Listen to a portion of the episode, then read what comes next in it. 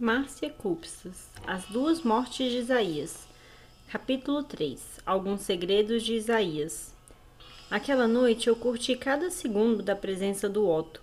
Investiguei seu pelo, atrás das orelhas, suas patas tão sujas e não descansei enquanto não demos um banho nele. Banho coletivo, meus pais de um lado, eu do outro, Otto dentro de uma bacia de água morna. Mas aquilo terminou comigo e o Otto no boxe do banheiro. Depois usei o secador de cabelos para enxugar meu cachorro e terminamos a noite os dois levemente úmidos e cheirando iguais, shampoo canino e pelo mal secado, numa compartilhada e total felicidade. Não, ainda não era total. Depois que fomos dormir e afinal consenti em deixar o Otto sossegado na casinha da lavanderia, não quis apenas enfrentar o sono dos justos no meu quarto. Ainda não havia justiça no meu descanso. Havia Isaías. Tive certeza de que ele me esperava na pracinha perto de casa. Então, afugentei como pude o sono, esperei que no quarto de meus pais desligasse a TV e que o silêncio da casa aumentasse. Barulhos sobreviventes apenas no liga e desliga da geladeira, tic-tac do relógio na sala, murmúrio do aquário, para sair pé ante pé do quarto, para descer a escada, localizar o chaveiro atrás da porta e a chave certa da garagem, sair devagar pelos fundos e encarar a noite. Foi minha segunda temeridade, não foi? Para um menino tão protegido e tão virgem nas aventuras do mundo, era a segunda vez em tão pouco tempo que provocava a sorte com um estranho.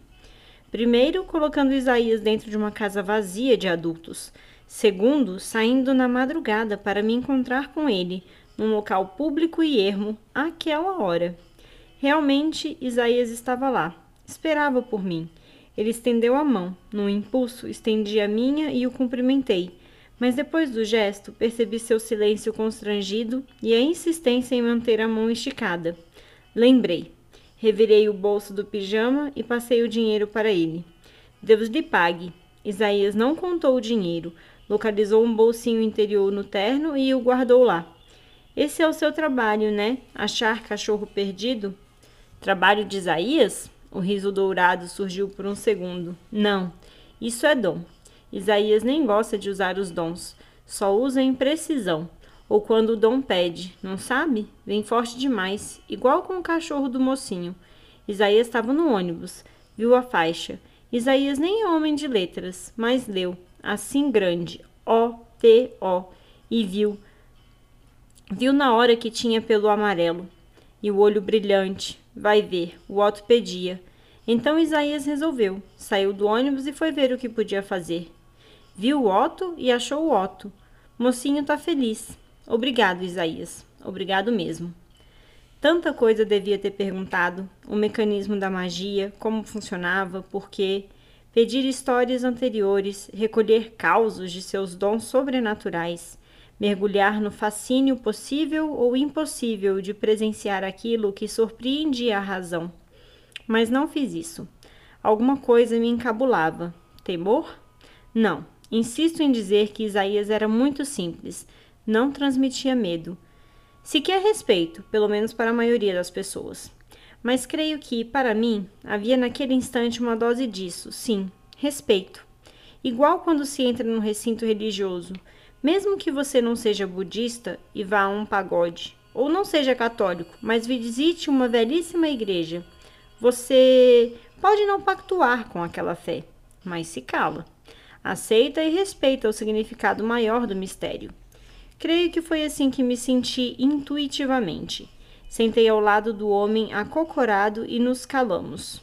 Sequer nos olhávamos, mantínhamos os olhos fixos para diante, num ponto na noite, perdido nas sombras daquela pequena praça, encruada entre alamedas do bairro elegante da grande cidade.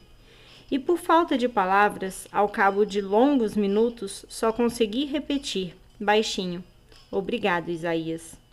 Mocinho devia entrar na casa. Tá bem tarde. Concordei e levantei, estapeando a poeira do traseiro. Ele segurou em meu braço. Isaías só pede uma coisa para mocinho. Pode falar. Não conta dos dons, não diz dos dons de Isaías, assim, a qualquer pessoa, não sabe? Tem muita gente que não entende Isaías, ou pensa que é coisa do demo, ou tem malícia, acha que dom de Isaías é só para ganhar dinheiro. Minha mãe, né? Desculpa ela. Mocinho não entende. Ele moveu a cabeça diversas vezes. Depois alisou a calva, quase num gesto conformado. Não é mãe nem vizinha, é gente. Olha, é muito mais difícil Isaías achar gente igual a mocinho, que agradece, do que o contrário. Está certo, entendi. Entendi? Eu me atrevi a dizer que entendi uma coisa contraditória como essa? De que o mesmo homem que localizava animais à distância por meio de um transe podia sofrer uma repulsa tão forte por parte de seus semelhantes. Ingênuo, confirmei. Prometo que não vou desmerecer os dons de Isaías, não vou contar sobre eles para ninguém. Imagino que era sincero naquele instante, enquanto abri o portão da garagem e me esgueirava pelas escadas. Sentia paz e gratidão por ter recuperado Otto. E fossem lá quais os motivos do Isaías, eles me pareceram válidos. Coisa a se respeitar. Ainda repeti em voz baixa, antes de dormir, que jamais contaria sobre seus dons. Na verdade, Mantive minha promessa por exatas 13 horas e 54 minutos.